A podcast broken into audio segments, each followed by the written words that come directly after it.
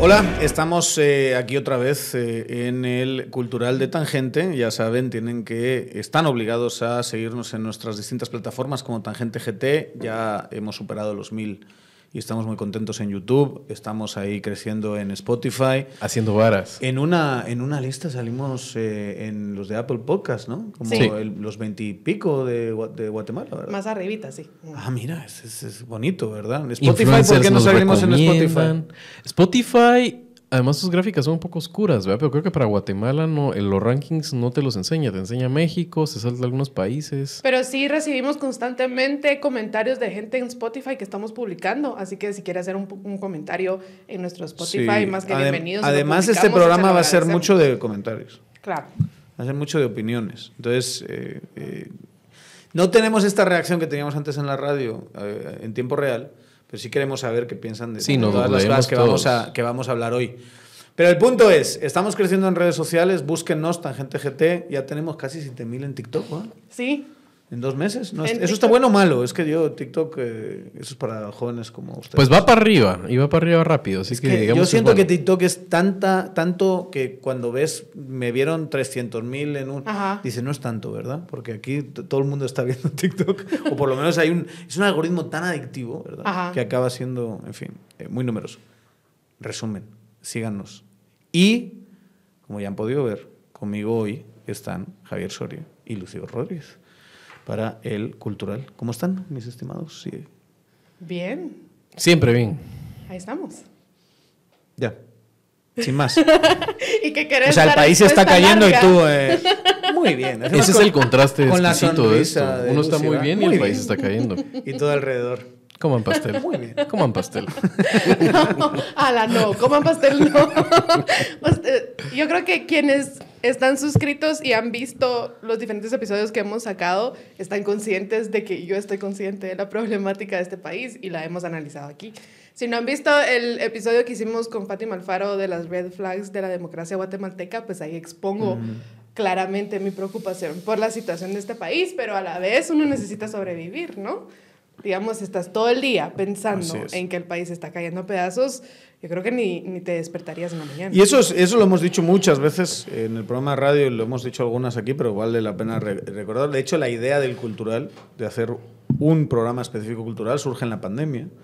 Y, surge, eh, y es, teníamos idea de hacerlo antes, pero iba a ser más restringido los viernes, una hora, pero dijimos, vamos a pasarlo a jueves, vamos a hacerlo de dos horas. Y vamos a dedicarle más tiempo porque nos merecemos, en medio de todo esto que nos está pasando, que era la pandemia, nos merecemos eh, pues conectarnos y desconectarnos. Es una, es, es- es- va en doble vía. Eh, esto es un poquito igual. Yo, yo siempre digo, y lo hemos dicho muchas veces, no hagan que la vida política del país esté conectada a su bienestar Exacto. psicológico, emocional, físico. Porque si no, están jodidos y jodidas. O sea, si lo que vamos a hacer es decir, si el país está bien, yo estoy bien, o yo estoy en buen ánimo, y el país está mal, eh, llevamos años muy malos, quizás siglos muy malos, y el futuro no se ve muy, muy alentador. En cambio, podemos vivir y hacer cosas divertidas. eh, Y en, en re- en tiempos recios. Qué de divertido nos traes hoy, Daniel. Mira, yo cre- quería eh, hacer un, un ejercicio un poco tonto, pero que puede llevar a una buena conversación, quién sabe. Démosle. Y eh, eh, me parece que es una forma burda, pero es una forma de plantear el debate, un debate cultural. Y es meternos en esta idea de ranquear series, de alguna manera. O sea, decir qué serie es mejor y qué serie es peor. O más bien, en este caso, la pregunta que yo les quería hacer era, ¿cuál es la mejor serie de la historia de la televisión mundial? Vale todos los países. Vale todo. Ok. Eh, y dices, no, hombre, si es que hay muchos géneros, y hay, eh, hay cosas interesantísimas. Y, no, todos sabemos que esa es la forma adecuada de plantearlo así. Pero me parece que es una buena forma de empezar la conversación. ¿no? Y podemos acabar teniendo conversaciones bien interesantes. Con una pregunta muy tonta. ¿Cuál es la mejor serie de la historia de la televisión? Pero antes de llegar ahí, yo quería planteárselo de otra manera. ¿Qué componentes tiene que tener una serie de televisión para comer en la mesa las mejores series de televisión de la historia. O sea, que eres nuestros criterios de evaluación. Exacto. Digamos. O sea, por- porque de alguna manera, cuando uno hace esta clase de debates, lo puedes hacer de muchas cosas, es cuáles son los mínimos que te sientan a la mesa. Donde puedes estar así con Jesucristo y los doce apóstoles. Todavía hemos no hemos dicho quién es Jesucristo y no hemos dicho quiénes son los apóstoles. Pero para estar en esa mesa, ¿verdad? En la última cena, tenemos que establecer ciertos criterios. Bueno, yo empiezo con dos. Ok. El primero es que tiene que tener personajes bien hechos, o sea, personajes que tú te creas que puedan vivir en una realidad, sea cual sea esa realidad, dependiendo del mundo que cree la serie, y que sean personajes eh, pues entretenidos, diferentes, que, que, que te encanten, digamos, que encanten a la persona, capten tu atención. Otra cosa que es clave también es que tiene que dejarte en vilo a veces, porque si no, ¿para qué vas a ver el siguiente capítulo? O sea, tiene que haber una historia que se está desarrollando aunque no sea tan hilada como el caso de Seinfeld, pero por lo menos lo Eh, suficiente. a decirte Seinfeld. Con ese criterio descartamos Seinfeld, ¿o no? ¿Por qué? No, no te dejan vilo, esa, en serio, ¿o sí? Te dejan vilo. En- en- uy, no. uy, voy a ¿Qué ver va qué va a pasar? pasar en el siguiente episodio. ¿Qué vilo te deja esa serie? No, y tampoco. ¿Los Simpson te dejan en vilo? No te dejan en vilo. No. Sí, es ahí, digamos, si queremos irnos. que no Sein- sé si- Seinfeld sí es no una te dejan historia. vilo, Seinfeld sí es están- una historia hilada. Ahora, Los Simpsons es distinta. Yo la Pero no te dejan descartaría vilo. porque es. Depende. O sea, que O sea, es una historia hilada, tiene, pero, pero tiene cada- arcos narrativos y tiene eh, momentos. Pero no te- eso, pero arco no- narrativo, eso me gusta. Va, eso es una cosa distinta de Va, que por sí, eso yo está bien, descartaría está bien. Vilo es quiero ver el siguiente. Por eso yo descartaría entrada a los Simpson, por ejemplo, con todas las virtudes, eh, lo importante que es, el hito cultural. Yo descartaría a los Simpson porque no hay un crecimiento de los personajes. en- los con- los en la capítulos son cena. autocontenidos, básicamente, y puedes ver uno en cualquier Va. orden y ¿Descartarías? Con sus grandes virtudes. No, pero toda serie. diciendo Es, no, es- es no, vulgarizar no el debate y, y no solo solo eso, no solo eso de los Simpsons, pero estás diciendo toda serie que no Sí. tenga un arco narrativo, El no Chavo del un hilo, 8 se va con pinta, por ejemplo. no está entre las mejores de la historia. Así es. O sea, estamos descartando los Simpsons, Sí. estamos descartando el Chavo del 8. El Chavo del 8. Y, o sea, por ejemplo, en la mesa de los 12 apóstoles, yo sí pongo ese tipo de series, pero las descarto. No, no, podemos hablar O sea, no estamos hablando de género, estamos hablando de grandes Sí, series. ¿no? sí, el Chavo del 8, por supuesto. Sí, pero, pero, Está bien, pero, está bien. pero por supuesto. Va, pero ¿qué otros criterios? Personaje, narrativa, ¿qué más? Yo creo que las mejores series no tienen una fórmula al final de cuentas. Es una mezcla de Pero la puedes visión. poner criterios. Sí, pero yo creo que al final de cuentas lo que es es una visión bien plasmada. Una visión bien plasmada de sus creadores, Bueno, sea es lo su que sea. criterio. Sí. Sí, por supuesto. Una visión bien plasmada. Una visión bien plasmada. O sea, creo Sí, que yo, sí yo puedo hay decir que el criterio cálculos. es una... No. Sí hay cálculos, obviamente, de, de que sea algo que la gente va a adaptar y va a ver, pero también hay en algún momento una apuesta de esto es, y punto. Y han vencido, digamos, en esa lógica. Me gustaba, por ejemplo, cómo hablaba, no de, no de series necesariamente, pero sí de películas y de creación. Lo, eh, Martin Scorsese, en una conversación con ah, Spielberg, que son esa generación de, de directores de Nuevo Hollywood, que le llamaban en los 70s. Y básicamente ellos te decían que las películas de ahora eran una mierda porque tenían mucha llave los ejecutivos famosos de los, de los um, estudios. Eh, versus en esa época se hicieron joyas y realmente es un periodo muy fecundo de buenas películas porque esta Mara decía así se va a hacer esta babosada o en este momento agarro mis tiliches y me voy. Francis Ford Coppola, Los directores. Scorsese, exactamente. Entonces creo que también responde a las series. Al final de cuentas esos creadores de las series, esos mezcla entre lo que hizo el guion con los productores ejecutivos, eh, las mejores series tienen esa impronta de que es una visión bien plasmada. Y otra cosa que me gusta a mí es el diálogo. Digamos, que, que los diálogos dentro de la serie sean buenos, ya sea o me hagan reír, o me inspiren, o me hagan reflexionar, o me enamoren, qué sé yo. El diálogo. Em, pero también en los temas que tocan, ¿no? Siendo totalmente amplios y no casándonos con géneros ni nada parecido, pero que los temas eh, toquen directamente la- las, eh, los aspectos más profundos de la naturaleza humana, los dilemas más profundos de la naturaleza humana. ¿Por qué quiero decir, por qué digo estas cosas? Porque, por ejemplo, yo descarto de una vez Friends. Sí. Ah, yo de también. fuera. Bueno. Eh, hoy estuve, estaba viendo para Sí, el métricas programa en dos o podrían tres y hacer es que. Friends Sí. sale en todos los rankings que te puedas imaginar. Siempre están ahí. Y es, ya sea el número, eh, eh, aquí tengo uno, mira, número 5. en uno de Fotogramas, que es una, es una revista española. Ni número 5 Friends. Y luego vas viendo y está 10, el 15, el 20.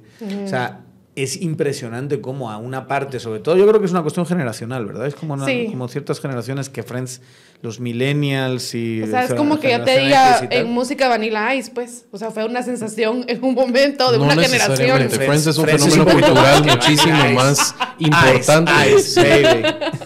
es un poquito más, eh, Lucy, no seas cruel. No, y sí tiene su peso eh, cultural y sí es Sí. un momento de la cultura eh, que, que lo tenés que tocar. Pero como estamos buscando la, la mejor, también lo descarto porque También. eh, sí. Porque es superficial. O sea, puedes, puedes tener, digamos, un interesante elenco, eh, puedes tener buenas interpretaciones, puedes tener, digamos, una eh, dinámica, eh, ¿cómo decirlo? Eh, Puedes tener el pelo de, de- ¿cómo se De llama? Sí, eso, puedes, puedes, puedes tener toda la parte de Sí. icónicas eh, culturales, puedes tener, digamos, una serie que ha sido consistentemente para, sobre todo para hacer determinada generación, yo creo que ha envejecido muy mal, pero, pero que era muy graciosa y que era súper consistente. y ¿Cuántas Tropismos, temporadas? ¿verdad? We are on a break. Eh, pero, era, pero era, digamos, y, y- y hablas de la amistad y de esas relaciones y no sé qué. Pero en términos de tocar los grandes eh, eh, universales, esto es una cosa Pueril. muy, peri- muy pueril. Y en- Muy pueril. en términos O sea, no de- sales transformado. Hay, hay series que te transforman de alguna manera porque te están tocando y te están agarrando esta parte de tu ser y te la están sacando, la están diseccionando, la están cortando, la están volviendo a poner. la- Pero tampoco se lo tienen que tomar en serio para llegar a, esas, a esos abismos eh, o a esas cimas. ¿verdad? Por ejemplo, eh, Seinfeld es un estudio de la escatología humana. Eso es básicamente, ¿verdad? O sea, Y- y personas abyectas completamente, pero tampoco te hace, eh, tampoco te no, pero sí es mucho más profundo. Ah, Pero es lo que estoy diciendo. Muchísimo más que pero que tampoco, Friends. ajá, pero tampoco es con un ángulo eh, ni moralizante, No, ni no, que no. trata en este momento, eh, además de hacer un caso sobre qué tipo de sociedad es esta. eh, todo eso está entre líneas, pero aspira básicamente a hacerte reír y a entretenerte. Pero sí es un estudio de la escatología humana. Sí llega a esos abismos. Y sí, Sí. es además un voto hacerlo. O sea, el, por eso decía yo lo importante de la visión. La visión de, de Jerry Seinfeld y de Larry David era hacer eso precisamente, a contragrano de lo que querían en su momento los ejecutivos. No como ellos te lo ponen en la serie de esta es la propuesta, es un show de la nada y si no te gusta nos vamos. Tampoco fue exactamente así. Es una caricaturización llegar a ese punto. Sí negocian, pero hay un momento donde ellos dicen esta es la línea roja, ¿verdad? Y va desde cuántas temporadas vamos a hacer. Sigan haciéndolo, hagan la temporada 10 de Seinfeld. No, hasta aquí llegó. No vamos a hacer una más. Eh, los temas, ¿cómo van a hacer uno sobre un carro pe- eh, perdido o sobre una espera? Y los ejecutivos se tiraban de los pelos y ellos no transigían esa visión. Y sí, es ese estudio, digamos, de una profundidad humana realmente. O sea, qué grupete de impresentables, egoístas, eh, superficiales. Cómo, cómo esas personas tienen o no tienen un crecimiento y no lo tienen, de hecho. Hay un arco narrativo, pero no hay un crecimiento de los personajes a través de la serie. O sea, prácticamente la- como entraron, salieron de la serie en la temporada 1 entran y en la 9 salen sin que haya una transformación. Kramer sigue siendo Kramer, eh, Jerry sigue siendo Jerry, em, y bien logrado, absolutamente bien logrado. A mí, yo la pongo de entrada entre Ya, las que están compitiendo, exacto. Digamos, si, si vamos a hacer ahorita como un ranking, como estaba diciendo Daniel, ¿Ranking y hacemos un bracket. Solo para saber. No, top yo- 10, top 15, top 20. Si hacemos el bracket, mi Bueno, primer si- jugador si en ese bracket. La, la analogía, que esté sentado a la mesa para empezar y luego ya. Hágalo cuando- como que fuera, como que fuera eh, draft, lotería. Digamos, yo agarro primero Seinfeld, o sea, lo pongo y después lo Dale. podemos ir descartando, etcétera. Pero, si no, no lo habíamos jugador, descartado ya. Seinfeld. ¿Sí? ¿Quién descartó Seinfeld? Porque no tiene un arco narrativo tan claro. El arco narrativo sí lo tiene. Hay una historia que te cuenta. Pero hay un final. Sí, hay un final. Terminan, ajá, Es terminan que tú no has cárcel, de visto. Seinfeld, entonces no Yo puedes sí he visto, la verdad es que después de la última conversación, sí me he dedicado a ver algunos capítulos. Ajá. Y me parecía, a lo mejor fue, fue sesgo mío, que al verlo dije, no, esto es la típica serie que puedes ver capítulos sueltos. Sí. Y no pierdes en absoluto nada de la trama. Tal vez vieron el nombre Seinfeld y no supieron cómo traducirlo en España y por eso simplemente no hay- aquí no hay nada, ¿verdad? No le podemos poner un nombre así como el cómico y su material. Vamos a ver. Y tal vez por eso no agarró ya tracción en empezamos España. otra vez con esa. en fin. Seinfeld es muy, muy popular en España. Que Pero no la has visto. Con su, yo la empecé a ver después de una conversación, me acuerdo con Lucy. Donde eh, dijo, es una vergüenza que no hayas visto esta, Es esta, esta- esta serie. ¿Va? ya, sé qué tengo que hacer para que hagas las cosas, decirte que es una vergüenza y así lo haces. Sí, no. Bueno, la cosa es que- Soy católico. ¿va? No la descartamos. La cosa es que no la descartamos. Yo, yo emito un veto y no puede ser descartada. Seinfeld está Ok, para mí en el bracket y en la no, competencia. no, no tiene que ser un número concreto. Yo estoy hablando más de quién está sentado. Va, si quieren seguir la analogía. Agarremos dos. Es Jesucristo los una, apóstoles, ¿verdad? agarremos como draft. Agarremos así en la conversación y vamos Pero yo quería, digamos, por ejemplo, yo quería decir en, en mis mecanismos de criterios de descarte, precisamente porque tienen que ser series con arco narrativo, Tiene. yo descartaría las que tienen un mal final. Y es una cosa que me duele en el alma. Game of Thrones. Porque, exacto. Porque, digamos, decir eso es sacar de esa mesa donde debería estar siendo Jesucristo, ¿verdad? Donde debería estar en el centro, eh, una serie que tuvo un final insatisfactorio. Que al final del día es un buen final, cuando estás hablando de series en general, pero no es un final para una serie como esa, donde hasta la sexta temporada estamos hablando de una de las construcciones, yo diría, eh, eh, y lo he pensado, ¿eh? Porque yo, a lo mejor esta conversación lo tenemos hace un año y os digo, ahí está perfectamente. En, desde luego en la, en, la, en la conversación está Game of Thrones, pero después de darle vueltas, no sé por qué me- uno se pone a pensar estas cosas, ¿verdad? Eh, eh, digo, no, no puedes ponerla al nivel de otras series que vamos a hablar cuando la forma de resolver, o sea, como el- ese final, es tan anticlimático Pero no te crees queda. que las... O sea, yo me debato porque no... O sea, sí me dejó el estómago vacío. De la 1 el al 6 final. es la mejor serie Sí de me la dejó el, el- el estómago vacío el final. Pero Pero... 1 a 5 si quieres. O no sé si vacío, ¿verdad? me dio como dolor de estómago después de... Pero, dicho esto, eh, he tratado de hacer las paces y creo que he hecho las paces de cómo terminó Game of Thrones. yo también he hecho las paces, pero en esas paces, precisamente, es donde sí, pero te tengo que sacar. Te tengo que sacar de la mesa. No puedes estar al mismo nivel Pero de ¿no ABC. crees que sus cualidades redentoras mm, ameritan... Es que es, es la mejor serie de la historia hasta la, hasta la 5, pero es que no era digna. O sea, vamos a ver, el final es perfectamente válido. Las cinco te es estás un- comiendo las últimas dos temporadas. Es un buen final, las últimas tres. ¿Te parecen malas? O sea, en, en términos de la perfección, digamos, que es de, para mí de la 1 a la 5. Perfección, ¿sí? Igual la cagada es la última. Ujú. O sea, todavía en la última se puede haber salvado. ¿Saben? Mi tema no es cómo termina en términos narrativos. Mm. Sí, cómo llegó Mi el problema tempo, es cómo el llegas tempo. ahí. Sí, el o sea, tempo, cómo de repente La tensión, cómo está resuelta. estás así y, y todavía yo recuerdo ver el segundo episodio de la última temporada y decir esto es una maravilla. Que es cuando, ¿se acuerdan que es justo antes de la, del gran, eh, la gran guerra contra los White Walkers? Se juntan en, en Winterfell. Y entonces tienes todas estas líneas narrativas juntándose en el mismo castillo en un, en un episodio precioso. Y yo decía, esto es una maravilla. Lo que va de allí hasta el final, la forma de resolver, la saca, creo yo, de la conversación de las mejores series de la historia. Va, ya sacaste una, pero entonces ahora nomina una. Javier ya nominó Seinfeld. ¿Cuál nominas para que entre? Vamos a ver. The ¿y por qué teniendo, The en cuenta, teniendo en cuenta, no porque esa, eh, sí, es que son, son, son varias. Teniendo en cuenta eso, eh, esa, eh, estos criterios, yo, yo estoy de acuerdo en todos los que ha dicho. O sea, tienen que tener buenos diálogos, tienes, que tienen que ser profundos y tal. Hay unos análisis bien interesantes de cómo las últimas tres temporadas, los diálogos de Game of Thrones caen a otro nivel porque ya no hay libro. Ya no pueden sacar los diálogos del Sí. novelista.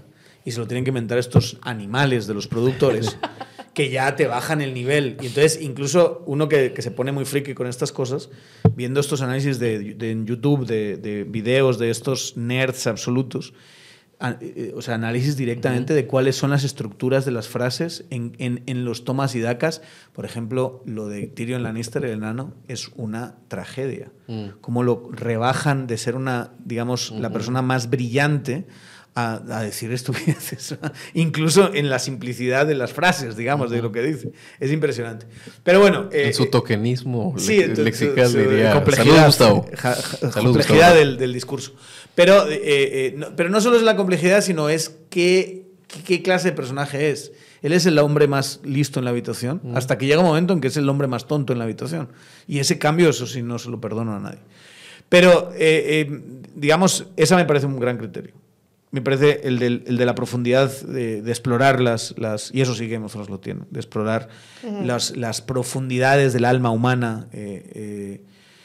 Eh, eh, eh, de, de una forma además eh, compleja e interesante. Y eh, el hecho de que tenga que tener arco narrativo y que tenga que tener ese buen final. Diciendo todo esto, yo no he visto nada más perfecto. Quizá a lo mejor los últimos cinco minutos no, pero aparte de eso, la primera temporada de True Detective. Ah, sí. No hay nada. ¿Eh? ¿Perdón? Coincido. True Detective. True Detective. No hay nada más perfecto Sí. de principio Ah, a fin. exactamente. Pero las otras temporadas también la sacan, ¿verdad? Bueno, pero es que ya no Bueno, son temporadas de buena Porque la primera Sí. temporada es un arco narrativo. De Que- autocontenido. sí. Exacto. Entonces, si estás hablando solo, claro, ahí podríamos decir, ¿están entre las mejores series de la historia series que solo duran una temporada? Mm. ¿Verdad? No sé. También podría ser un criterio, decir, bueno, tiene que tener cierta sus- eh, continuidad, eh, eh, ¿verdad? Eh, otra serie que siento que se cae por el tema del final es Lost, por ejemplo. Cabal. Que es una serie que tenía. ¿Saben que no vi Lost? Era buena Mira, al principio. Tú tienes una, una serie que la- yo creo que la primera temporada es así como wow. Wow, ¿no? Y a partir de la segunda temporada, desde mi perspectiva, hay Empieza gente a que le gusta más. Yo dejé de verla, yo no he visto. Y, y to- y luego leí sobre el final y dicen que es una basura. La primera así como...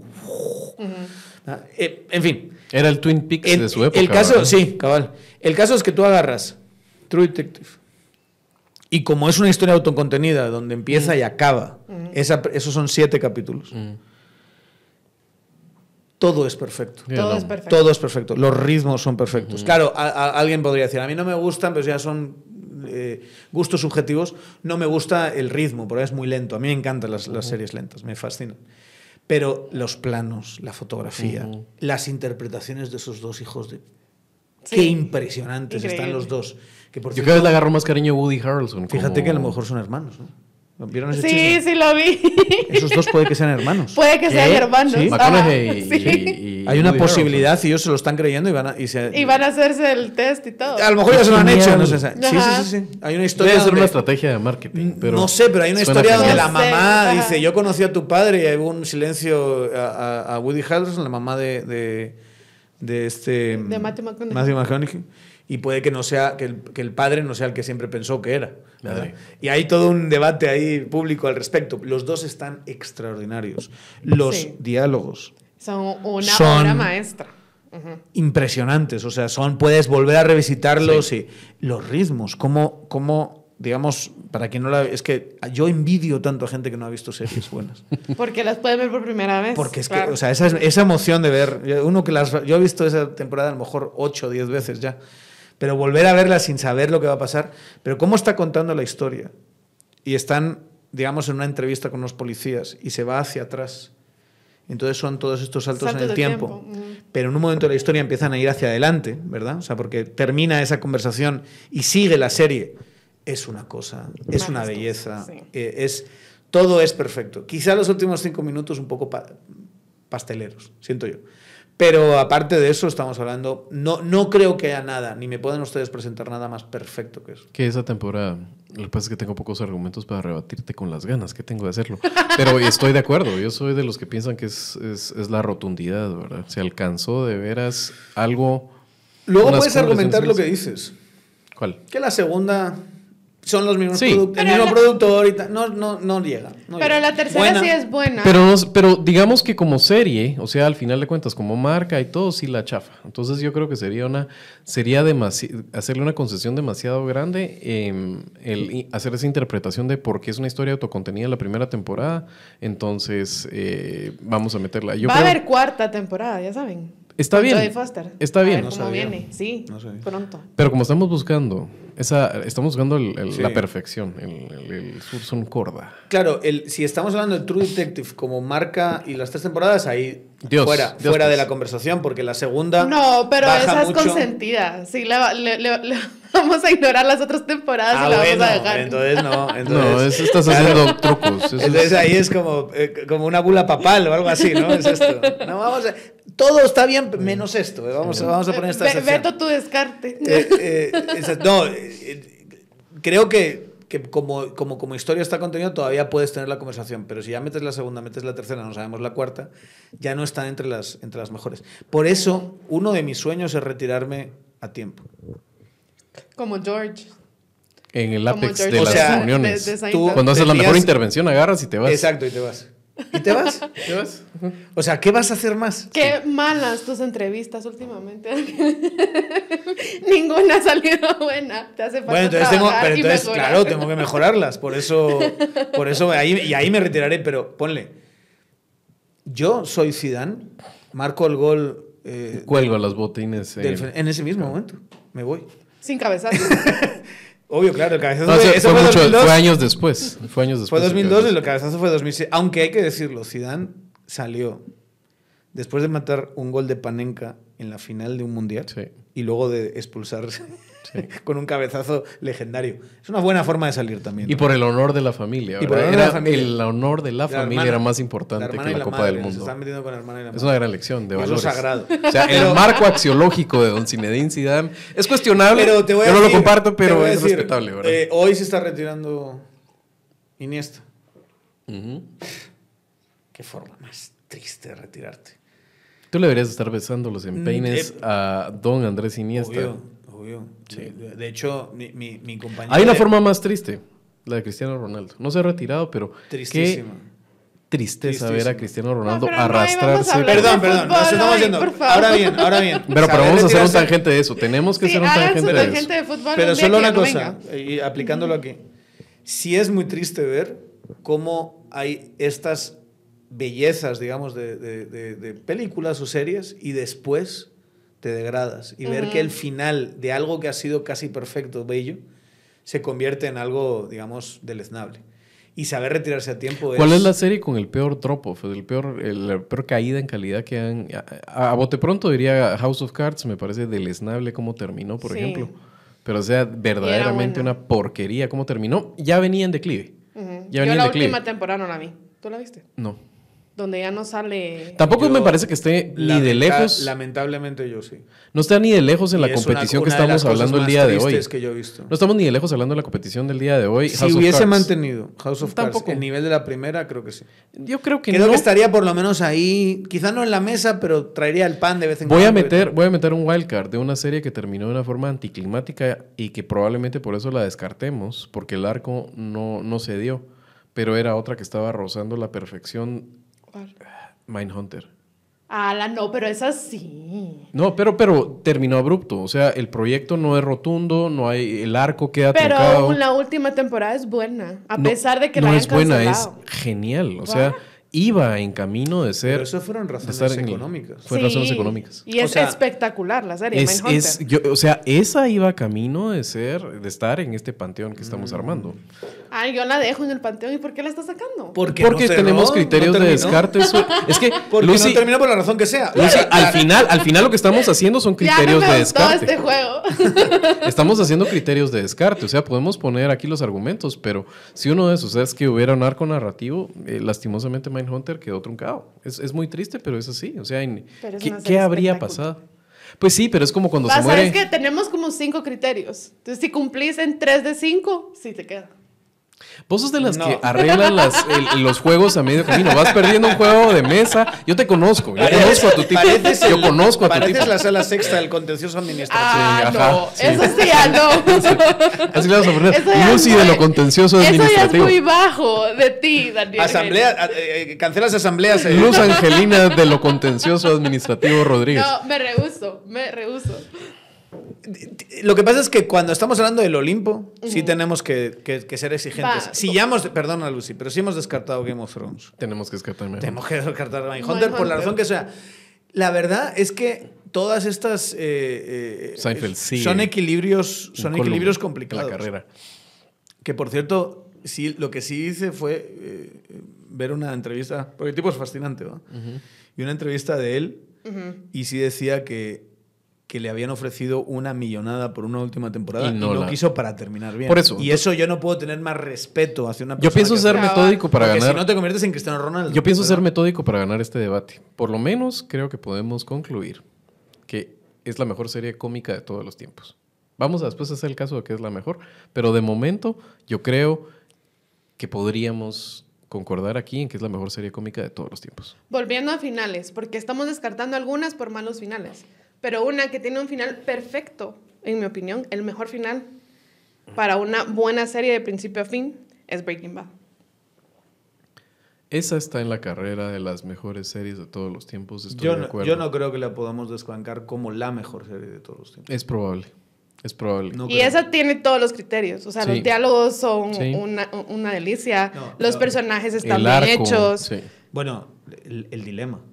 El dilema, ajá, lo El de dilema. la calidad moral del ¿no? ser y el- humano y y, el, todo recorrido. Sí, El recorrido que él hace. de Walter, sí. Eso es una cosa. No, bueno, es difícil encontrarse porque. Yo, yo era de esas series que anti- ya cuando te había enganchado, yo, yo no la vi desde la primera temporada, pero ya cuando estabas enganchado era de la, la siguiente y me recuerdo esa campaña de expectación y cuando sacan aquel tráiler donde está Brian Cranston recitando Ozymandias de Percy B. Shelley. Ajá. O cantando madre. un narco corrido también. Ese No, teaser pero, también pero, fue muy ¿Te bueno. acuerdas ese montaje? De, de él está, está, está recitando eh, Ozymandias, el Sí. poema de Percy B. Shelley. Decías, ¿cómo se puede mejorar esto? Ya, quiero, por favor, póngame delante de mis ojos la es- siguiente para temporada. mí es sin duda alguna la mejor serie sobre el recorrido de un personaje. Mm. Totalmente. Porque luego, o sea, en la conversación de Game of Thrones o en la conversación de The Wire, ¿verdad? Que hay que, hay que hablar ahora de The Wire. Ese sería mi. en mi- esa mi conversación argumento, son sí, la rival es la fuerte. colmena, ¿no? Es la es, es Manhattan de John Dos Pasos. es, es muchos distintos personajes, ¿verdad? Eh, que, que- que de alguna manera son una orquesta. Como historia de un personaje, no creo que haya nada mejor que eso. Probablemente. Porque todavía True Detective, te- primera temporada, es, el, es una historia de dos personajes, ¿verdad? Pero la historia de uno, que es el central, y que es este señor, además, a mí personalmente, el tema de que sea en Albuquerque En Nuevo me, México, me sí, toca, me porque mi familia vivió en Albuquerque años, ¿verdad?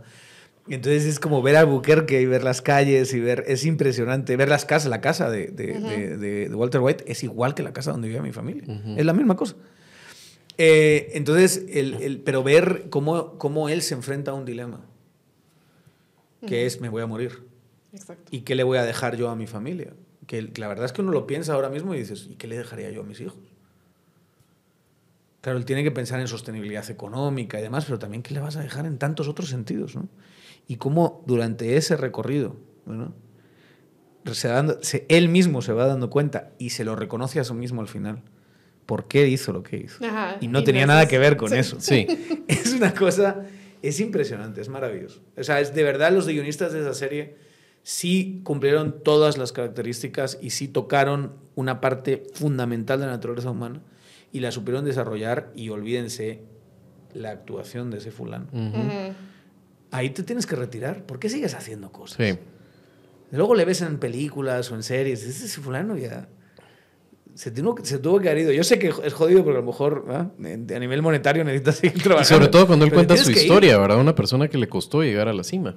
Entonces también, pero sí, o sea, es, es difícil pensar en, haces algo como lo que acabas de hacer, ¿cómo lo supero? Debe ser un momento Pero de no la vida bien por jodido. qué superarlo todo, todo el tiempo.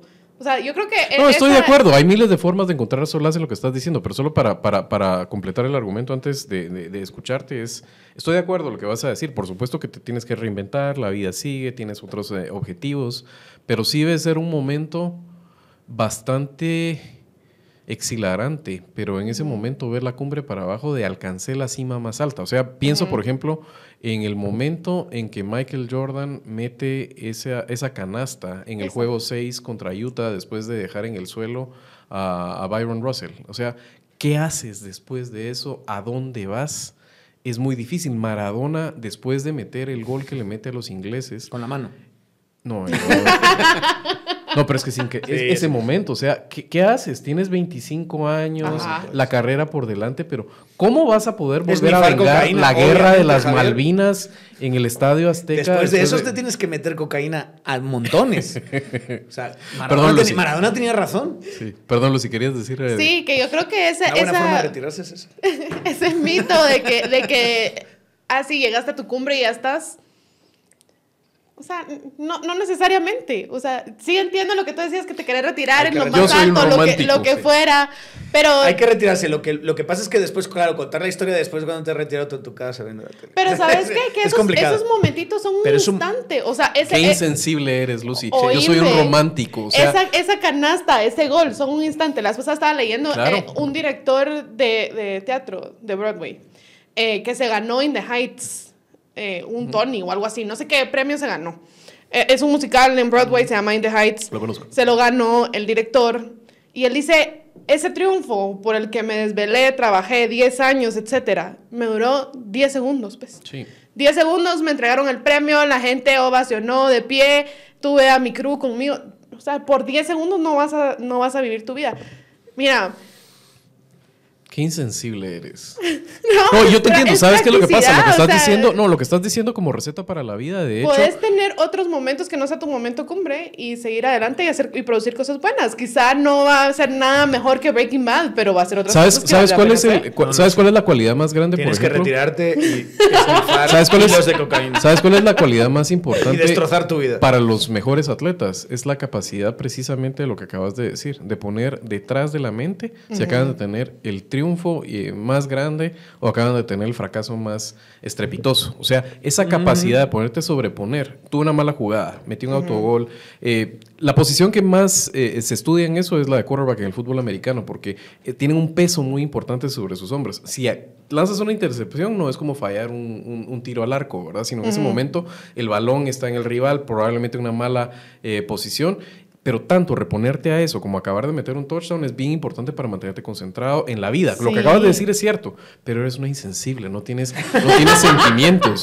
O sea, Los a mí- tengo, lo que pasa es que no son los mismos que los tuyos. no, pero a lo que voy, no, lo, lo estoy diciendo un poco como chiste porque por supuesto que comparto esos valores. Estamos aquí un poco de cotorreo y de, y de joda, pero eh, yo sí tengo una admiración por esos momentos y esos y esas, eh, éxitos tan rotundos, fugaces y esos finales que tú dices, ¿cómo mejoró esto? O sea, eh, es como... Y qué duro debe ser. Es Byron tratando de llegar a, a- a morir peleando por la independencia de Grecia, ¿verdad? Esos momentos románticos, por supuesto, el cuate no llegó al campo de batalla y muere, muere de neumonía, ¿verdad? Es triste, o sea, porque apuntas a las estrellas y al final te, te estrellas. Pero nunca sabes qué es lo que va a pegar tampoco, esa es otra cosa. Sí. Y, eh, y sobre todo en el mundo del entretenimiento, las series, las películas. Nunca sabes qué es lo que va a pagar- eh, pegar. Tal vez la película, la serie que Pero a no ti te menos conmueve te ver gusta, esas- quizá es Pero la no que te pega, conmueve ver esos no. momentos de veras de perfección, de apex, de... Ah, claro, pero no vas Pero, a, va, pero- a solo- rendirte después de eso. O- ojalá me equivoque. Pero si eres Nick Pisolato, que es el, el sí. escritor y productor de, de True Detective, tienes 47 años. Sí. Ese pisado tiene 47 años. No va a volver a hacer nada com- comparado a eso. ¿Cómo sabes? Ojalá me equivoque, dije. Mira Woody Allen. Woody Allen también. Controversial y lo que querrás, pederasta, ya hizo- asqueroso, lo que hizo- sea. pero hizo- aún de viejo hizo tu Midnight in Paris, por ejemplo, bueno, pero- y etcétera. Pero digamos, en el caso de él, porque Woody Allen lo que ha tenido es una carrera increíblemente es. Y que no se ha rendido. O sea, él dice, Pero yo, yo Pero lanzo, ¿dónde está, lanzo, ¿dónde está hacia lanzo. abajo? Porque lo que pasó con, con Nick Pixolato es que llega la segunda temporada de, de True Detective. Ajá. En comparación con la primera, ¿dónde está? Sí. Este abajo. está en el Olimpo y este, pues, pues, lleva el botijo a los que van a subir al Olimpo. Ya está. Y la tercera, buena, igual no tienes esta perfección. O sea, yo, claro, seguramente hasta pese psicológicamente en alguien como él. Pero tener 47 años, haber hecho esa serie cuando tenías 40. Porque No, esa y su- es más o menos. y es su ¿Hace cuántos primera. años fue? fue... No sé. No, pero es su sí, primera. ¿no? Tenía 40 el fulano. Pero es su primera. Es que la Y comparación haces con esa Woody Allen. cosa perfecta. La primera. Es que la comparación con Woody Allen no ¿Y luego aplica ¿Qué vas a porque, hacer después? porque, o sea, Woody Allen tiene una carrera donde mira, ahí viene. No, pero eh, es que el punto, Pero no el vas punto a es. llegar a ese nivel. El punto es, por ejemplo, Nunca. Pearl Jam. Pearl Jam saca su primer disco en los Ajá, 90 ajá. Ten, y después de eso que. Sí. O sea, debe ser bien frustrante haber tenido una carrera bien grande. O sea, debe ser satisfactorio haber hecho lo que ha hecho Ajá. Pearl Jam. Pero debe en algún momento sentar muy mal haber hecho Ten como tu primer disco. Y después de eso, nada ha alcanzado esas cumbres. Esa es, esa es un poco la comparación de lo que sería en este caso Pizzolato cuando hace su ópera prima y no la puede superar. Y no la puedes superar. ¿Cómo haces Su ópera prima eso? no, o sea, su, su- o sea, su, su primera Pues obra. ya ¿verdad? no buscas superarla. Solo se- seguís adelante, ¿no? No Pues, funciona pero bueno. Obvio, ¿no? Obvio, pues, pero. Obvio, pero llega un momento cuando estás Debe así, ser. tomándote el café y el puro, tú solo en tu casa, y dices, no voy a volver a poder llegar Sí. a eso. No puedo. Y lo hice yo, y no puedo. Sí. Ok. En cambio, qué satisfactorio es estar en, en- en este momento y decir, en algún momento Voy a llegar a la voy a hacer algo bueno. ¿En qué momento vamos a hablar de The Wire? Puedes ir ahora mismo si quieres. ¿Quién quiere hablar de The Wire? Lo hemos, la hemos patrocinado aquí y la vamos a seguir patrocinando para el resto de la Ojalá historia. patrocinando, imagínate. No, Sí, eh, es un digamos, endoso, es un David patrocinio. Simon nos debe mucho a nosotros. Sí. ¿eh? Mucho de lo que es él hoy le debe a toda esta promoción que le hemos hecho desde este programa de radio y podcast. Según eh, nuestras métricas, guatemalteco. como el 17% de su base de apoyo en Guatemala nos la debe a nosotros. Eh, lo que pasa es que, o sea, yo, so- solo antes de recapitulando, no habíamos metido a, a, a, a Mindhunter al final. No. Por, por mucho de las quejas eh, De Lucy. De Lucy no la metemos. No metemos a Game of Thrones, no metemos a Lost, no metemos eh, House of Cards, hor- horror, No, no, no. horroroso, ¿verdad? Olvídense. Eh, a- ahora tenemos la primera temporada de True Detective y todavía podríamos. No, yo la saco. Es que, La sacas también. es que es la marca. Es que ya viste. Así no se puede. Entonces solo tenemos a Breaking Bad Y a Seinfeld. y a Seinfeld. no, pero hay que meter más. Por supuesto, en eso estamos. Estamos buscando el- lo mejor de lo mejor de lo mejor, la crema. The Wire. En medio de todo esto es innegable The Wire. Innegable. Apruebo. No puedes. O sea, cuando... Lo, lo que pasa es que es una serie con muy buenas actuaciones, pero que, donde no hay un gran eh, No. eh, personaje ni ningún gran actor.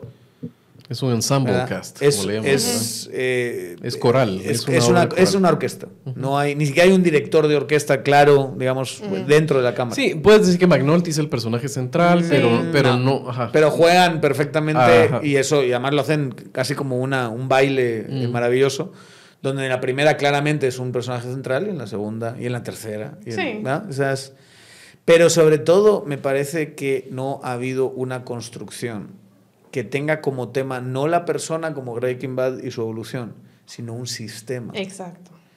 Y que lo describa de una forma humana, de una forma entretenida, de una forma realista y de una forma profunda, como esa serie coral. David Simon es eso, otro que no puede superar eso. Y No que puede luego ha hecho una cosa que se llama The Deuce, y luego tienes ahí, cada vez que sale algo es muy emocionante, que va a ser algo de David Simmons. ¿Cómo vas a llegarle a lo que posiblemente sea la mejor serie de la historia de la humanidad? Y lo vaya a seguir siendo durante... Y las decisiones que toma, yo me recuerdo eh, en el momento en que acribían a, eh, a Stringer Bell. O sea, uno dice, ¿qué acabas de hacer? Y, y realmente responde. O sea, no decae, no, no hay un vacío que tú después dices, ¿qué sucedió aquí? Por supuesto, nos tenía también acostumbrados a esa salida de personajes eh, Game of Thrones, pero es, es una historia de bien forma contada. mucho más espectacular. digamos. Sí. O sea, era- Pero se nota- Hablando de dejarte así para el Pero se nota en The. Wire diga- eh, que era una. sabían a dónde iban a llegar. Ujú. Entonces. Ajá. sí, tú- Había la visión sí, clara de la que tú hablas. Ajá. Sí.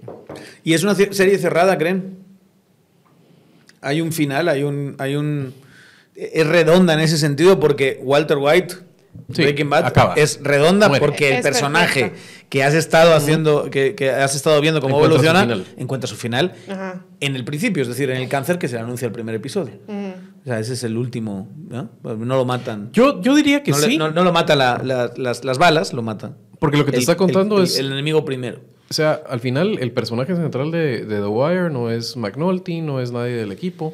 Es la ciudad de Baltimore. Es Baltimore. Ajá. Pero es, es más el te sistema cuenta- político de Baltimore. Y por supuesto, o sea, te cuenta eh, una historia de una ciudad tan al final como puedes hacerlo. O sea, una ciudad no tiene un punto final claro, ¿verdad? No muere de esa forma, se van diluyendo, se reconvierten. Y en ese sentido, la historia que quería contar de una ciudad en decadencia, de una ciudad en transformación, Sí, se logra. te- ajá, lo hace con mucho éxito. Se logra. Pero podrías en- enchufarle otra. Y sería, un, sería, sería algo malo, creo yo. No O sé, sea, dependería. Pero sí sería algo que daría miedo, ¿verdad? ¿Sabes qué sería? Algo Tal vez no sería Es malo. como cuando. Pero sería como el Padrino yo, 3. Yo, ¿sabes qué? Sería ¿Sabes como el? Padrino 3, Sí. regresar tanto Mm, después sí. y eh, hay una desconexión ahí que, que, que sería muy... Lo que pasa es que difícil. 3 es un número tan bonito, ¿verdad? Un, dos, tres. Un, dos, tres. Pero el, el, eh, lo que pasa es que yo me, me puedo imaginar, bueno, no tengo ni idea de esto, pero si haces un cuadro y te queda así, súper bien, y lo cuelgas en la pared y dices, qué bonito el cuadro. No, no quisieras meterle otra pincelada, Ujú. ¿verdad? Es como, Mm. ¿para qué? No, no lo Ya, toques, no lo toques, no lo toques sí. que la cagas, ¿no? Yo tuve una novia pintora y eso era un dilema para ella cuando terminar eh, un cuadro. Y era, ¿en qué momento resistes la tentación de, veras de... otro toque. Sí, porque tiene imperfecciones, tiene algunas cosas que es esa gracia, digamos, natural, de donde fue, tenías conceptualizado y fue tomando algunas... Vida propia, digamos. Exactamente. Entonces, hacer las paces en qué momento, ya igual con, con- también esculpía ella, y también era lo mismo, ¿verdad? o sea, en qué momento ya, ya lo dejas porque, Ya como es el dicho guatemalteco, ¿verdad? Es así, eh, mejor se chinga, ¿verdad? Es es ese dicho de mejor se chinga. Eh, eh, es una sensibilidad bien difícil, ¿verdad? En ese momento de poder partir con una obra, sobre todo, eh, cabal, como dices, una obra que termina eh, una historia que sí, no, no, no tiene un, un cierre definitivo, como podría ser lo que estás contando, una historia de un personaje que muere y ahí, ¿qué más hay después de eso? Claro, porque igual el sistema continúa. Y volver a revisitar esos personajes años después eh, es, es muy atractivo. Sí. O sea, en el caso de Walter White no hay mayor... Han hecho estas cosas... eh, Better Call Saul. Pero sí, a mí no, sí me no, no, gusta. no, no, no. Yo creo que Better Call Saul es una Es maravilla absoluta, pero no creo que sea un spin-off eh, porque sí, ¿sabes? No, me refería más al camino, esta Ah. cosa del camino que hicieron El- una, eh, una película. una sí. película que tenía que ver con más con el Con Jesse, Jesse, ujú. que, que le pasó ese personaje y tal. No, Better Call Saul es otra belleza. ¿Tú has visto Es, esa? es exquisita No, también. la sigo es teniendo. absolutamente en el bebé. exquisita. Y hay momentos en esa serie que te planteas el sacrilegio. Que es pensar que a lo mejor estaba Es mejor, que Breaking Bad. Es, tú y No digas que Arnoldo- Sí. Tú también pensaste Yo eso. también lo Tú pensé. tuviste ese pensamiento Tú también te unes a Arnoldo y a, y a Daniel te, en eso, te- tan te- bombástico. te- te- te- te- te lo planteas. Con el final ya no te lo planteas. Desde Pero a mi mí sí me gustó el final. O sea, no fue pero el final no te lo planteas. perfecto. No te lo pero- planteas. o sea, pero ya no cuando termina dices, "Mm, ok, perdón, Walter. Dudé de ti. Dije, Lo siento. Tengo que hacer un acto de contrición eh, por haber dudado. Porque se Pero peca de hecho- pensamiento. claro, es un, pe- un pecado de Es que es un personajazo, la verdad hubiera sido. Better Call Saul es el el pecado hubiera sido que no hicieran la serie, porque el personaje lo pedía. Metámosla. en la Metámosla. Metámosla en la conversación. Tan así. Ahora, yo estoy viendo Sí. aquí que hay pura testosterona. ¿Por qué? O sea, Seinfeld, The Wire, Breaking Bad, Better Call Saul. Es, es- es pu- puro Bueno, rollo intro- masculino. introduce tú los estrógenos. Soy todo oídos. Soy todo oídos. Pero es que ya sé que no la habrán visto ¿Qué? o no les gusta. Sex and the City. Meto Ese es un churro terrible. Eh, yo, sí, yo sí la vi. Yo sí la vi. no yo sí la vi, pero es un churro. No, no, no, espérate. Lucy, ¿Qué? te voy a dar la oportunidad de que te retractes. Sí, yo también. Lucy, Lucy. Y que pidas disculpas. Lucy, No. Lucy, Y que pide pidas disculpas, a todos los que nos están viendo ahora mismo, nos están escuchando en Spotify Ninguna. o en su o en su plataforma favorita de ¿Cómo es, podcast. Carlos? Dame mi plano, por favor. Lucy, No, aquí ni me retracto ni me disculpo. Lucy. Sex and the City es un pedazo de serie. A mí me encanta. La acabo de no, no, no, déjala, La déjala. No, no, argumente, por favor. Argumente. A mí lo que me ac- acabas de decir me parece un sacrilegio. Ajá. ¿Por qué? De una vez. A mí también me ofende. Me parece- Estéticamente me acabas de ofender. ¿Cómo estéticamente si la estética de esa serie es una de las mejores que he visto? La cinematografía, la cuenta. fotografía, el estilo, la moda, etcétera. Es espectacular. Sí, es cierto. La, la serie entra en muchos clichés y lo que sea es, es parte de, ¿no? Parte del personaje es que ella usa esos clichés en su columna. Así es. Pero una vez aceptas eso, Es una serie espectacular. Los personajes están súper bien definidos, desarrollados, crecen, etcétera. Te encariñas con ellas, son tus amigas, etcétera. Una vez decides que se puede nadar en fondante pastel, entonces es como el agua. No, no funciona así la cosa. O sea, precisamente lo que acabas de No, describir es, es buena serie. Tiene su arco narrativo, es- tiene no, buenos no, no, no, diálogos, dudo. buenos Mira, mira, mira. O sea, vamos a ver. Tiene un buen Lo que Lo que final. pasa es que estamos hablando de la crema. Estamos hablando del Del Olimpo. Olimpo. Entonces, por, por eso, o sea, digamos, yo vi temporadas de, de Friends. Yo no voy a ser aquí el hipócrita que dice Friends. Qué porquería, qué, qué, cla- qué clase No, de larvas miraban Friends. No es cierto. Yo miré algunos episodios. De hecho, me sé. No, miré toda la serie, creo. Tal vez me salté algún capítulo. Pero la vi, la conozco, entiendo su aporte cultural. Y lo mismo es con Sex and the City. Estoy de acuerdo que es una piedra de toque cultural importante. Estoy de acuerdo Totalmente. que tiene momentos muy chistosos. Estoy de acuerdo que en términos de hablar de sexo también y de Ajá. situaciones es sumamente ilustrativo. Pero estamos La hablando aquí de la la crema de la también. crema. Estamos Bueno, hablando... de hecho, ahora esas conversaciones nos pueden parecer eh, inocentes. Sí. Absolutamente. Pero en su momento fueron de hecho, por eso le Mira, una piedra de toque cultural. Sabes que la acabo de volver a ver. Y hay un episodio donde una de ellas tiene ahí como que un su escape lésbico o algo así. En ese momento era un escándalo hasta para las mismas personajes de la serie que eran como las, las mujeres vanguardistas de la vida sexual neoyorquina, pues imagínate. Pero hoy día una chava viene y te dice, mira, estoy probando con mujeres también, me enamoré de una mujer, no te escandalizas. Y, y ahí, y ahí sí. ¿No te escandalizas tú? Yo sí. Bueno, pero es que tú, chaval. pero ya, y- pero ¿Qué digamos, chavas conoces que te dicen esas cosas? bueno, pero es que tú eres, tú eres un abuelo, ¿verdad? Un abuelo de 40 años sin nietos. Tú eres un absoluto abuelo. No de- sé, pero en una serie no se ¿Qué escandalizaría la gente conoces? ¿Con quién te estás moviendo? ¿Qué, qué decisiones has tomado con tu vida, Lucy? Y ahora, mira, Todo- todo muy bien. primero Lo me has- querés, lo me has- querés. Lo has, lo has lo has argumentado muy bien. Lo has argumentado muy bien. Ahora Ajá. bien, vuelvo otra vez a un, paso atrás. ¿De verdad me estás comparando esa serie con el personaje de Matthew McConaughey haciendo su, No. su muñequito con la lata, ¿sabes? Así de, de- de- de cerveza mientras está contando la historia de este asesino en serie que, que- atraparon. No, No lo estoy comparando, pero estoy estás- Sí lo diciendo estás que lo, que comparando. lo, Lo que estás lo poniendo. Pero si este, este, este programa se trata de comparar series, O sea, estás comparándolo. te estoy diciendo Y que Det- Mira, es que encima los dos contra uno. Es que- Sí, porque estás argumentando mal, no lo volvás, no lo volvás un tema de, de- de género y todo. Eso Es un estás, tema de no, estás haciendo un acto de prestigitación bastante deshonesto. No, pero mira, pues, True Detective lo dejo todavía como el Señor Jesús al centro de la mesa. Ajá. Sex and the City quizá el apóstol 12, pero que esté. Judas. No. Tadeo, Judas Tadeo, pero no Iscariote. no, Ok. no, No. no. Los dos lo No te la paso. Ah, yo tampoco. No te la paso. Está bien, hice No lo que pude. paso. Hice lo Pero que pude. chicos, tenemos un problema. ¿Cómo vamos a resolver esto? Porque estamos tirando nombres y todo. No, no, ya está resuelto. Es The Wire. No. No. Es, es True Detective. Breaking no. Bad. True Detective está descartada. o No sea, está descartada. Está descartada porque ustedes están. Ah, bueno, la, la segunda sí hay una baja calidad y todo, pero no. Estamos hablando de una serie, no estamos hablando Es de que- es que temporadas. es el tema de Otro, que no- Vamos a hacer otro Pero ¿y programa de cómo cuál es la mejor como temporada de con series. Black, Black Mirror, por ejemplo? Que es una serie también pedazo de serie, pero naturalmente Pero ya la habíamos. no hay pero un... Vos fuiste la, la primera que puso el argumento de que tenía que ser una historia contada auto- eh, congruente, un arco. Au- Aunque Eso no, o sea, es. Lucy, esto es un serial. Lucy, no es una Lucy, serie. es un yo estoy serial. contigo en esto de- del del True Detective. Eh, no nos ayuda el ejemplo de Black Mirror, porque ahí puedes decir, es que el, eh, el quinto episodio es malísimo, entonces Pero, baja. Sí. pero si te entonces olvidas. baja de eso. toda la marca. Claro. Entonces, no, entonces No, de hecho, es- ya lo va en sabía yo, detrimento hecho- a nuestra yo he sido sistemático. de agarrar Yo he sido sistemático. temporada 1 de True Mira, aquí y está bien fácil, está bien Y fácil. les he desmontado sus Somos dos contra uno. Entonces True se queda. True Pero como la, la- como la verdad no es True democrática. Detective se queda. Bueno, Breaking Bad No, True Detective no puede quedarse. Ya habíamos Va, hablado va. que te. Hagamos una cosa. Es- Te saco Better Call Saul y, te, y metemos No. True Detective. ¿No?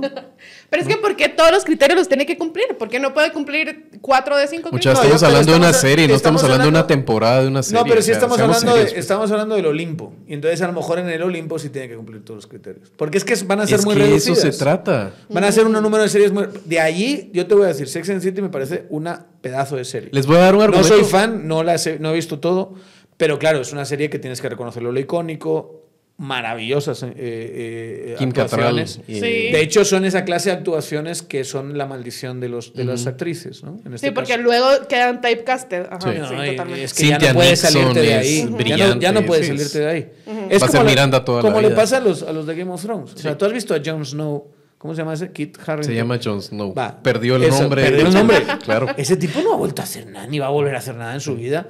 Una vez más, pobrecito, seguramente tenga que hacer la de Maradona eh, la, eh, y la cocaína. Y meterse- Porque, es que, porque si no va a poder. Él Cocaína lo vas a ver y vas a ver a. Jon Snow siempre, ¿no? Entonces, está clarísimo que cumple todas esas cuestiones. Pero ya hablando del Olimpo, The Wire y Breaking Bad están. Y Seinfeld. ok.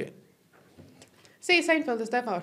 Esos tres, esas tres podríamos decir. Va, y esto les va Vamos a meter sus otra. corazones. Vamos a meter otro. ¿Cuál? Los Soprano. No puedes no meter Los Sopranos. Los Sopranos son los que No, marcan el estoy de ritmo. acuerdo. Es- Estoy de acuerdo. Es quien, es quien de alguna manera cambia la historia de la televisión, pero es Sí. que además a un, a un nivel que no ha sido necesariamente superado. Sí, Los Sopranos y te la, la concedo. coloca totalmente en esa clase de conversación. Es el personaje, la actuación de ese fulano. Otra, una vez más, no lo pudiste sacar de ese personaje jamás. Cosa que hay que decir, Matthew McConaughey sí lo puede sacar, ¿va? Y Ah, eso es sí. impresionante que haber sacado de esa Sí. enorme Pero es que personaje porque de... Matthew McConaughey era antes alguien. Y la otra cosa, Mm. a mí cada vez me gusta más el final de Los Soprano. Realmente que fue tan controversial. Pero cuando entiendes qué pasó al final y te lo confirman, o sea, eh, es, es genial, realmente. O sea, tenía que morir y tenía que morir así. Y muere de una forma precisamente que eso que te deja, que, que acaba de pasar, así debe ser una muerte en ese momento. ¿verdad? O sea, tenía encima todos sus problemas legales eh, que, que que se plantean. ¿Cómo muere un con su mafioso? familia. Exacto. Es eso. Exacto. No puedes morir de otra forma. No, y Es ese ahí. blackout al final, o sea, es perfecta. El problema que tengo con Los Sopranos es que nunca tuve una conexión emocional muy dura, pero lo que quería decirles para darles a ustedes paz en sus corazones y que dejen ir Better Call Saul y que dejen ir No, True Better Call Detective. Saul no. ese es el- eh, tu problema, es que tienes un apego emocional a tus series. No estamos buscando tu- la serie favorita, estamos Yo- buscando la mejor de yo- todos los tiempos y por yo, eso yo he es que- sacrificado Game of Thrones que no puedo es. tener un apego emocional más grande Así- a así una es. serie que, que esa. ¿verdad? Así es. Es que ustedes son muy desapegados, no tenés sentimientos, Javier. No, porque yo- sos muy desapegado. Eso es así. Eso es así. Claro que los tengo y los tengo muy los- profundos. No los tiene, ¿verdad? No los tienes. Pero tengo un una honestidad conmigo mismo y con ustedes que los aprecio tanto y con este público que me obliga Que en me este momento. confía. Cuando te pones así de exigente ya empiezas a, a encontrarle descartes y demás. Pero sí, yo no creo que tú puedas Pero encontrarle tengo algo, razón. Eh, encontrarle algo a los sopranos que la pueda hacer des- Exacto. descartar. O sea, me- No, sí, la metemos. eh, no, No solo la metemos, estoy a punto de es que decir. es la primera. estoy- exacto. Es que es la primera, o Es- sea, es es. que es la que marca, es que le marca el camino a The Wire, claro que sí. Es que si- Sí. sin, sin Sopranos no Pero no es Jesucristo. Tal vez sí. Es Yo que creo que sí. Yo creo que sí es. Es que a lo Yo creo que sí lo es. Gandolfini es de Jesucristo. A lo mejor hay que vestirlo de Jesucristo. Eh, Pero eso me cuesta tanto ¿Quién porque es es una serie con la que no tengo conexión emocional. Pero Yo ¿Quién quería, que, yo quería que fuera True Detective, pero no me está dejando. Entonces, en este caso, Breaking. Bad. no, no te estoy dejando. Te derroté Walter White, argumentativamente de por qué no, No, me puede ser estás True Detective. dejando. No te no me estás dejando ganar. Solo, solo una cosa, y a lo mejor estoy provocando Macho aquí, imbécil. porque siempre estas cosas que pasan cuando hay poco tiempo de diferencia eh, pueden resultar chocantes. Pero yo siento que hay dos series que han entrado en esa liga este último año. ¿Cuál es? Last of Us No la he visto. es una cosa brutal. Esa es la de Pedro Pascal. Sí. Una ¿Cuál otra? para verla. ¿Cuál otra? Succession. Ok. Tampoco la he visto. Pero- Tengo que poner al día. Pero- es- digamos que- Es, es Shakespeare, ¿verdad? Primero yo diría que con The Last of Us solo una temporada es demasiado aventurado. es que no decir- creo que vaya a hacer... va a ser- No, no sé si va a haber más. Y se vale eso, con una sola temporada. Porque si es así. Mare of Easttown. ¿Cuál? No la he visto y la tengo pendiente. Dicen que es buenísima. con Kate. Winslet. Sí, sí. Esa es otra que es una belleza. No está en la conversación. Es buenísima, no está en la es conversación. buena. Ah, No pero es esta que otra vez estamos buscando la crema de la crema. Solo eh, digamos que el jurado todavía tiene que decidirse Sí. sobre lo que acabas de decir porque estamos... Su- no, Succession es una distinto. injusticia Porque en ambas terminado. vías para estarlo viendo, en eh, para estar comparando series que no han terminado con las otras. Es una injusticia en las dos Está bien, pero Entonces, Succession sí. Succession acaba de terminar, ya, no- ya se acabó. No la he visto. No puedo último- emitir ¿Sí? juicio. Esta es la última temporada que va a haber. Ah, no, sí, pero no han emitido el último capítulo. No, pero digamos, esta es la última Sí, temporada. por eso, pero digamos que eh, yo la Dices que sacaría tienes por- que ver la última, el último capítulo. Sí, Pero es esta semana, ¿no? Sí, de- creo que es esta es semana. la semana. Pero bueno, entonces, Es una barbaridad. señora, señora y señor, es una barbaridad. Va, pero Es tenemos que ir concluyendo. La construcción de los personajes, la trama, la- el dilema del padre y los hijos, eh, es, es- es- son universales. Las actuaciones, por Dios bendito, las actuaciones. Kieran Culkin y ¿cómo se llama? Kendall. ¿Cómo se llama el actor de. Kendall? Miren, Jeremy todo Strong. esto, pu- puras babosadas gringas, ¿verdad? Y, y si metemos de otros países. A ver. Yo metería Sherlock de la BBC. A la qué belleza de serie, vos. Mira, es difícil porque Nah. Es genial. No en esta conversación. No en esta conversación. No en Pero esta es muy bueno. Sí, es genial. nah, nah. De hecho, serían las series a las que les tengo un apego Mira, sentimental. casi especial. mejor metamos a Sex and the City. man. No, seas payaso. ¿Cómo vas a decir eso? Lávate la boca, así. lávate la boca antes de acercarte los micrófonos de tu Mira, y, esa y tú como embajador de España no vas a meter ninguna No. serie española No, no, no. que han tenido su Me ha, parecido, auge. me ha parecido una serie absolutamente extraordinaria, la de Antidisturbios. ¿Cuál es esa? Es una de HBO. Impresionante.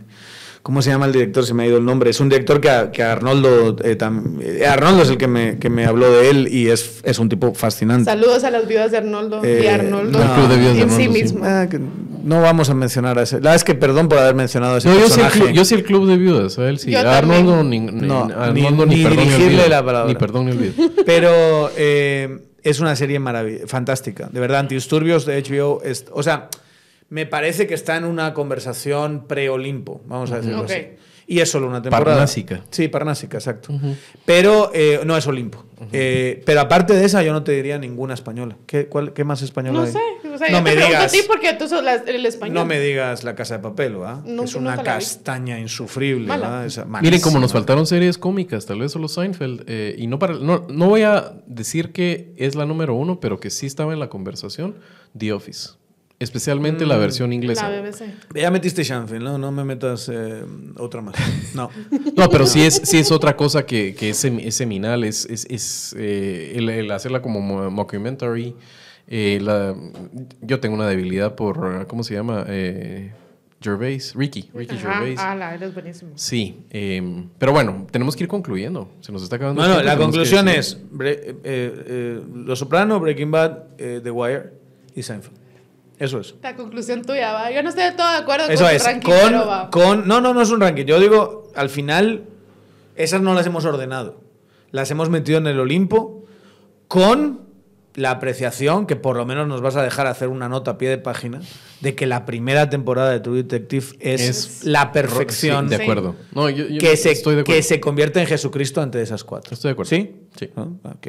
Luego. Y con el orden también, o sea, eh, otra vez, me cuesta Los Sopranos porque nunca tuve un apego emocional a esa serie como otras, nunca fue mi favorita, Tampoco. pero eh, sí, sí creo que es, eh, como obra, es la, la que más alcanza a la perfección. Después de eso, el arco de Breaking Bad, después de eso, The Wire, y Seinfeld efectivamente tiene más puntos débiles. De hecho, hay algunos capítulos que te puede bajar la calidad, Sí. porque so- eh, a pesar de que sí hay un arco y sí, Fuera. narrativo, Fuera, ya está. Está bien, ya está. está fuera. bien. No, mano, Está bien. empieza- ustedes han planteado esto. Yo no soy experto Está en bien. Seinfeld y me quedo callado. Pero si vas a empezar a poner así, fuera. Seinfeld. estoy siendo honesto. Vaya, ya está, fuera, ya está. Tres. No. El público acepta y aprecia la Tres honestidad, no y la primera temporada de, de Detective. Y ya está. Y si ven eso, véanla toda la. Bueno, y vean las primeras cinco temporadas de Game of Thrones. Y ojalá alguien alguna vez las, las, eh, eh, las regrabe, digamos, un final eh, decente. Tú eres de los que ya- quieren... Yo no, yo no, no. voté eso, pero, pero, Mm. pero sí conozco mucha gente que lo hizo, que Sí. votó para que cambiasen Sí, no. la, la, la Hay serie. que hacer las paces. Em,